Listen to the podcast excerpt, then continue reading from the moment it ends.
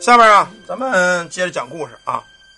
不是现在咱们大伙儿啊，可能接触这个盗墓的事儿啊，都挺多的啊，都喜欢看盗墓书。这个盗墓书啊，大部分说的其实都是故事，都是假的。但是有人呐，就因为看盗墓的，他老觉得呀，干这个盗墓这个活儿比他妈的上班挣钱可挣得快多了。这是一个很挣钱很快型的活儿啊，他就说琢磨着啊，想干这个活儿。有这么个叫杨伟的人啊，他认识几个朋友啊，都是收古董的，收收古董都发了财了。在这个杨伟的眼里啊，他是看着眼红心热。他一想啊，我自个儿也也弄古董发财吧。可惜自个儿是一没钱，二没来路，哎，三这个月的伙食费都他妈不知道从哪来的。你说这个上哪儿收古董去？他也没钱收啊，对吧？于是这杨伟呢，找了这么几个哥们儿，想跟人借点钱。用这点钱呢，一点点收古董做起来。你说他穷的鸡巴叮当响，吃了上顿没下顿，穿的衣服连裤裆都露一窟窿。小弟弟在外头天天抽风，你说谁能借给他钱吧？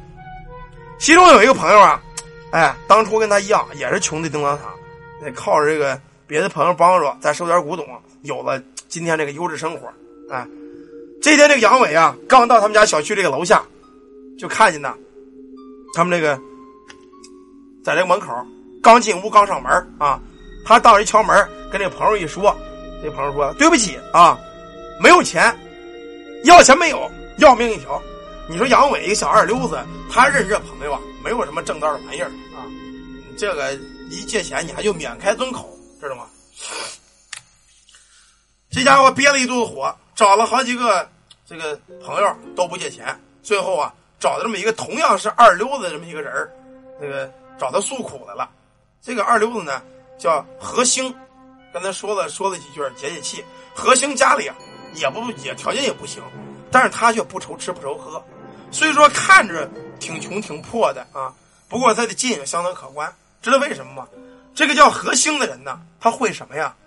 跟我差不多啊，但是人家比我厉害。他呢有一个师傅，打小啊就是小的时候救过一个人这个人呢就是个。所谓走江湖的先生，教了何兴点本事。这个何兴啊，他会看风水啊，这个会相面啊，啊，他会这个命理的东西，他会这个。他跟这个杨伟呢关系还行，岁数也相当。他找这个何兴来诉苦来了。这个何兴一听啊，说这个，哎，你别看我这个钱不少啊，可是你别忘了，算命看事这个钱好挣不好花。因我泄露天机多，会折寿。有些先生为了多捞点钱，做那违背天理的事儿，这时有发生。光认钱，到最后损了阴德，折了阳寿，泄露天机，生下这个孩子多少有点缺陷。有的是自个儿有缺陷，甚至有的是折了寿了啊。何兴呢，他自个儿呢也有问题，他有八个手指头，其中这两个手指头啊是没有的，而且他一只眼还有问题。为什么这个何兴跟这杨伟关系还行呢？因为何兴，你别看有点钱，但是这个样子相当吓人，俩手指头没有，一个眼睛这样的啊，天天这这德行的啊！你想那家一般人谁跟他玩啊？只有这个小二流子杨伟跟他关系还行，所以他说这个杨伟一想也是，妈的，你这钱也不好挣。你看你现在这个德行啊，嘎巴一个眼，还缺俩手指头，这他妈有问题啊！所以说这个。杨伟倒没想跟他学这个东西啊。这杨伟说：“说这个何哥呀，你你能帮我一个忙吗？说你不是会算命、会打卦、会看风水吗？我现在穷成这样，你要帮我一个忙，以后我会好好谢谢。”这个何兴嘎巴着眼说：“行，兄弟，那个你想让我什么事帮你啊？算一卦是怎么着？”这杨伟一听这大喜呀，那个哥呀，我问你点事儿。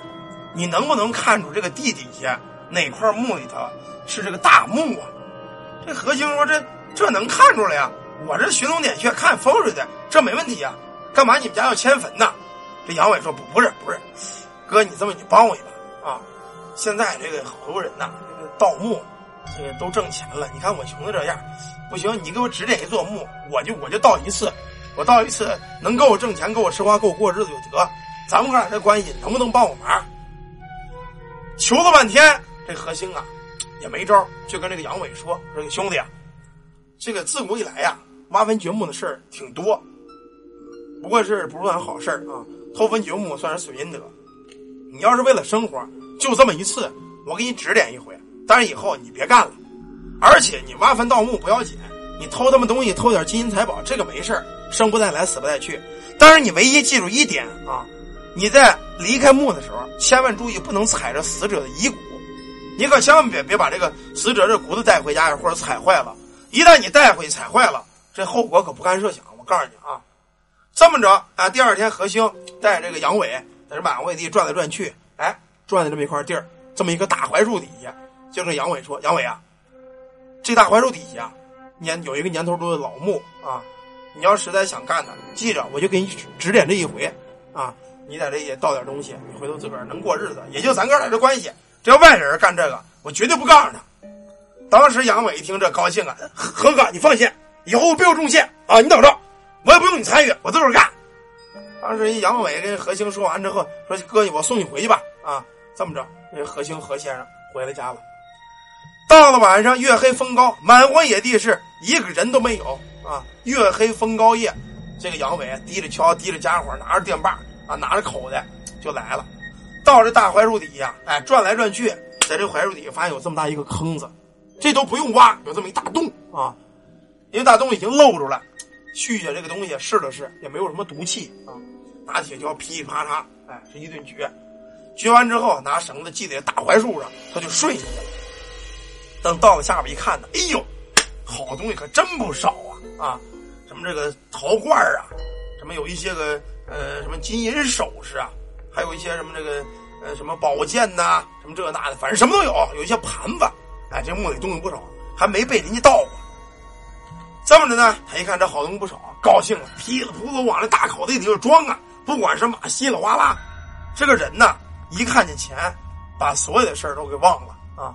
这杨伟在这装的挺上劲，装的差不多了，临出墓临走的时候，往前一走，他可就没注意，啪啪的一声，他想坏了，我踩什么了？踩树枝了！拿他妈手电往下一照啊！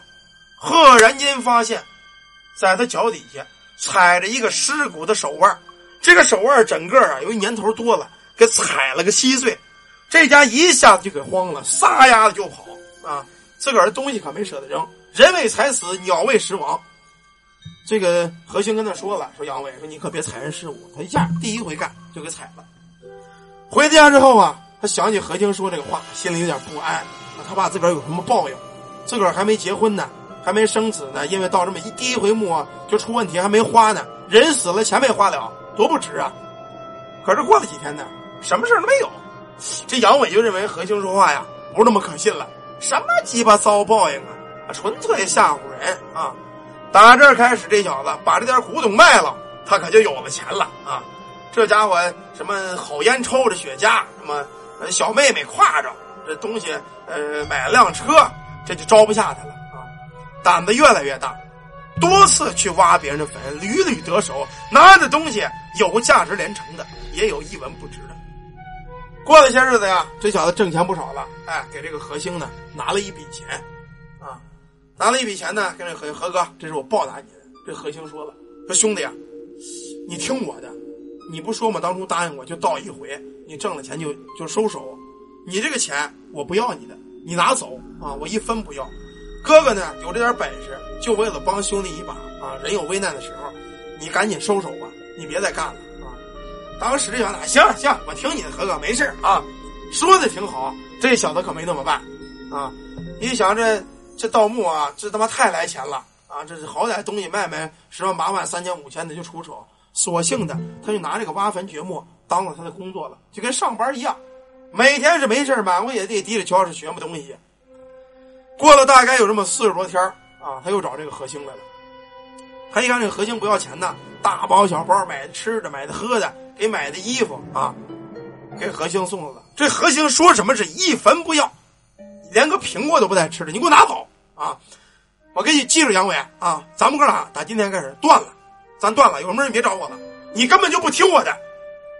走时候啊，还是劝他杨伟啊，你听哥哥一句话吧，你别干了。你再干那么不好，连命都得搭上。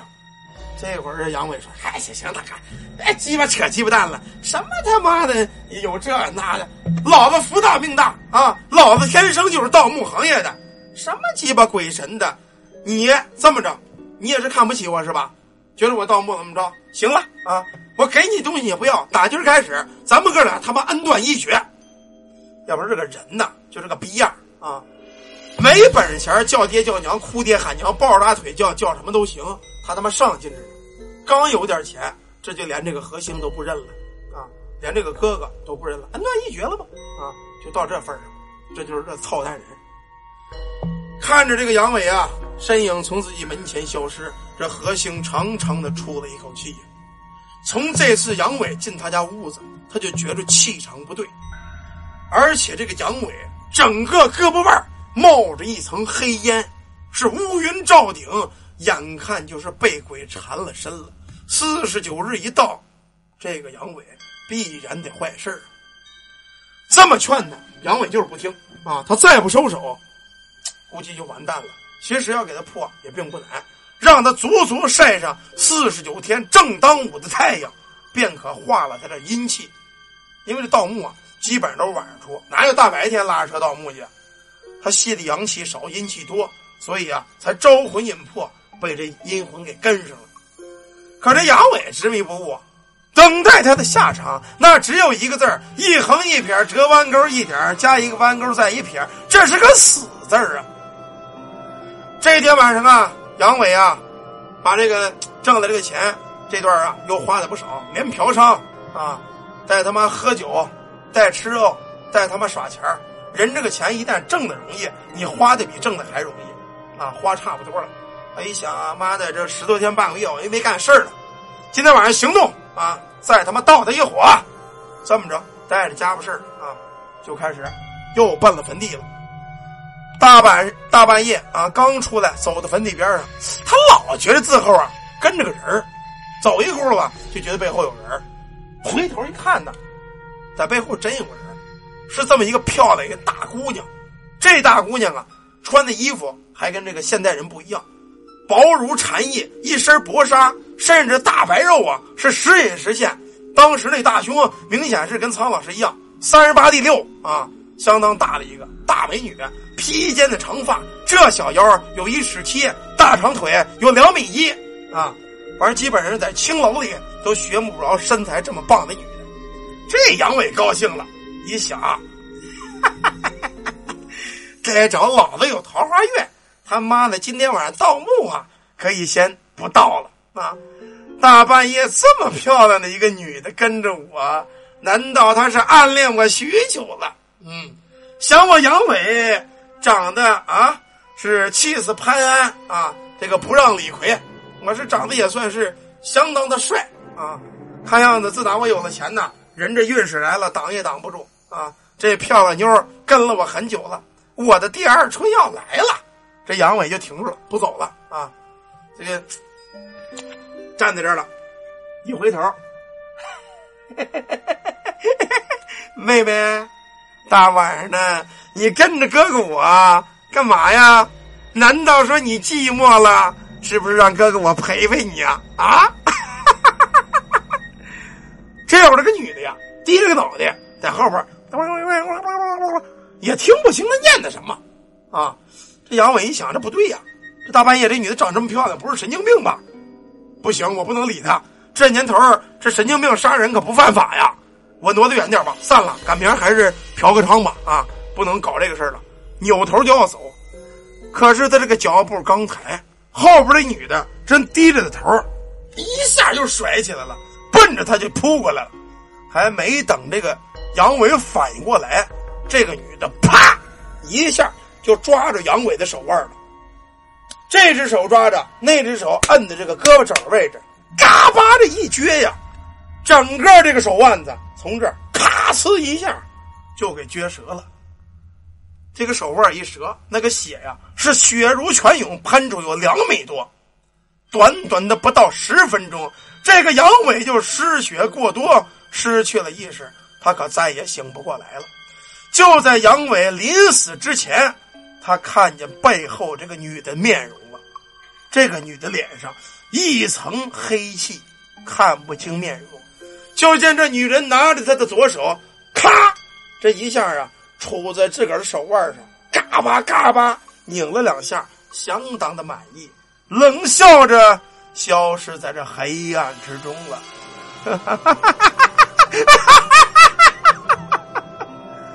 杨伟，他终于阳痿了。